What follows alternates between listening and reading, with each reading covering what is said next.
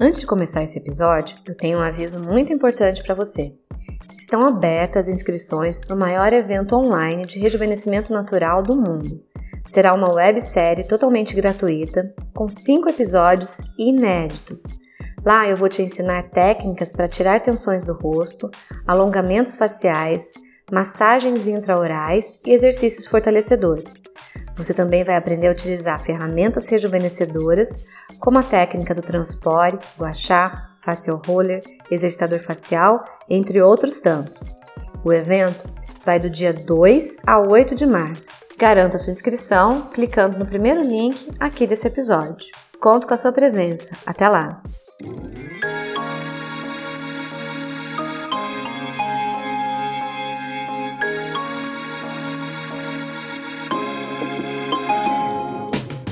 Como fazer uma proteção solar segura?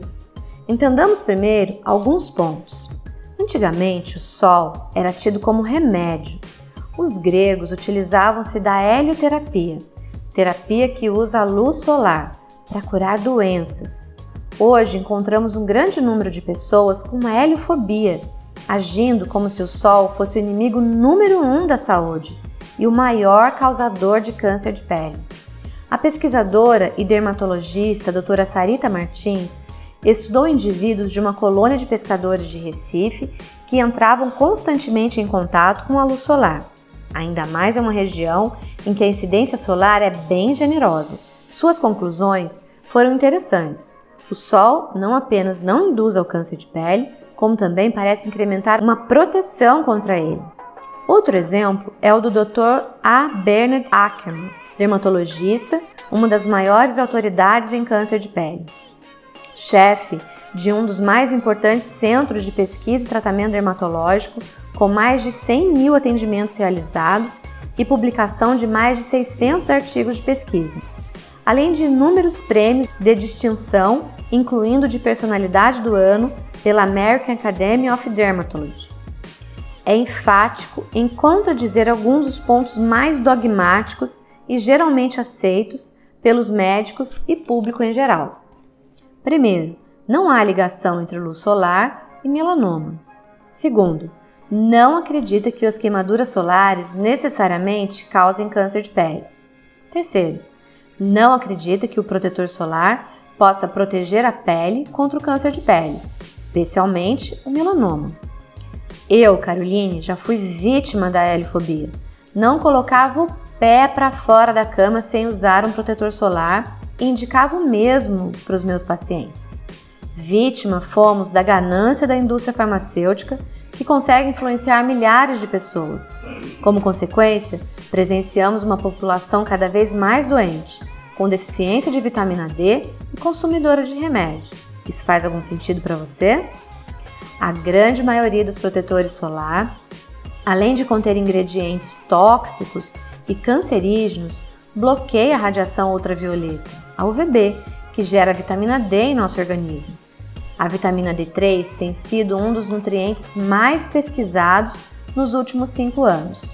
Confirmou-se que ela auxilia naturalmente o estímulo do sistema imunológico, ajuda a combater o câncer e a melhorar o humor. A vitamina D tem sido considerada o melhor remédio anticâncer do mundo. Estudos recentes têm mostrado que ela pode impedir alguns tipos de câncer: câncer de mama, de colo de útero, de pulmão, tumores cerebrais e câncer de pele. Quando você se expõe cerca de 20 minutos à luz solar direta, seu corpo gera vitamina D3 naturalmente e em quantidade suficiente necessária ao organismo. O sol é a melhor fonte de vitamina D3 essencial para nossa saúde. Sol não causa câncer. Sem o Sol, nosso planeta não resistiria. Mas cada caso é um caso e deve ser analisado com cuidado, equilíbrio e bom senso. Bom, hoje em dia eu tenho utilizado, eu tenho feito a, a seguinte prática. Eu vou para a praia com a pele altamente hidratada e aí vale lembrar que o sabonete que você utiliza antes de ir para a praia é fundamental. É fundamental que ele não tenha sulfato, por exemplo, porque o sulfato vai tirar toda a proteção da sua pele. E isso que vai causar mancha, isso que vai deixar a sua pele vulnerável. Então, a, a proteção solar começa desde quando você lava a sua pele lá na sua casa. Eu passo um bom hidratante, às vezes um, quando está mais friozinho, um óleo de gergelim, um óleo de semente de uva. Deixo minha pele completamente hidratada e vou para o sol. Fico 30 minutos no sol, independente do qual horário seja. Eu fico 30 porque eu já estou acostumada com o sol. Quem não está acostumada, eu sugiro que comece com 5 minutinhos, 10 minutinhos, vai crescendo aos poucos, até ficar no máximo 30 minutos. A partir desse momento, eu vou para debaixo da barraca, uh, uso as minhas proteções: guarda-sol, óculos, uma roupa, um bloqueador físico ou um protetor solar natural. No rosto, eu tenho usado da BioArt, desenvolvido pela Soraya Zonta. Ele é vegano, é natural, é orgânico, é maravilhoso. Estou muito satisfeita com esse protetor solar. E no corpo, eu procuro utilizar alguns naturais também que eu trago de fora, ou aqui no Brasil a gente encontra o Mustela, que é uma marca francesa que é dedicada a crianças. Você chega em farmácia, vai no setor da criança e procura pelo Mustela. É ele que é o protetor da minha família hoje em dia, porque a gente gosta de fazer atividade física na praia. Meu filho faz futebol, eu e meu marido a gente faz beach tênis. Então, quando eu vou ficar muito tempo jogando, eu passo esse da Mustela.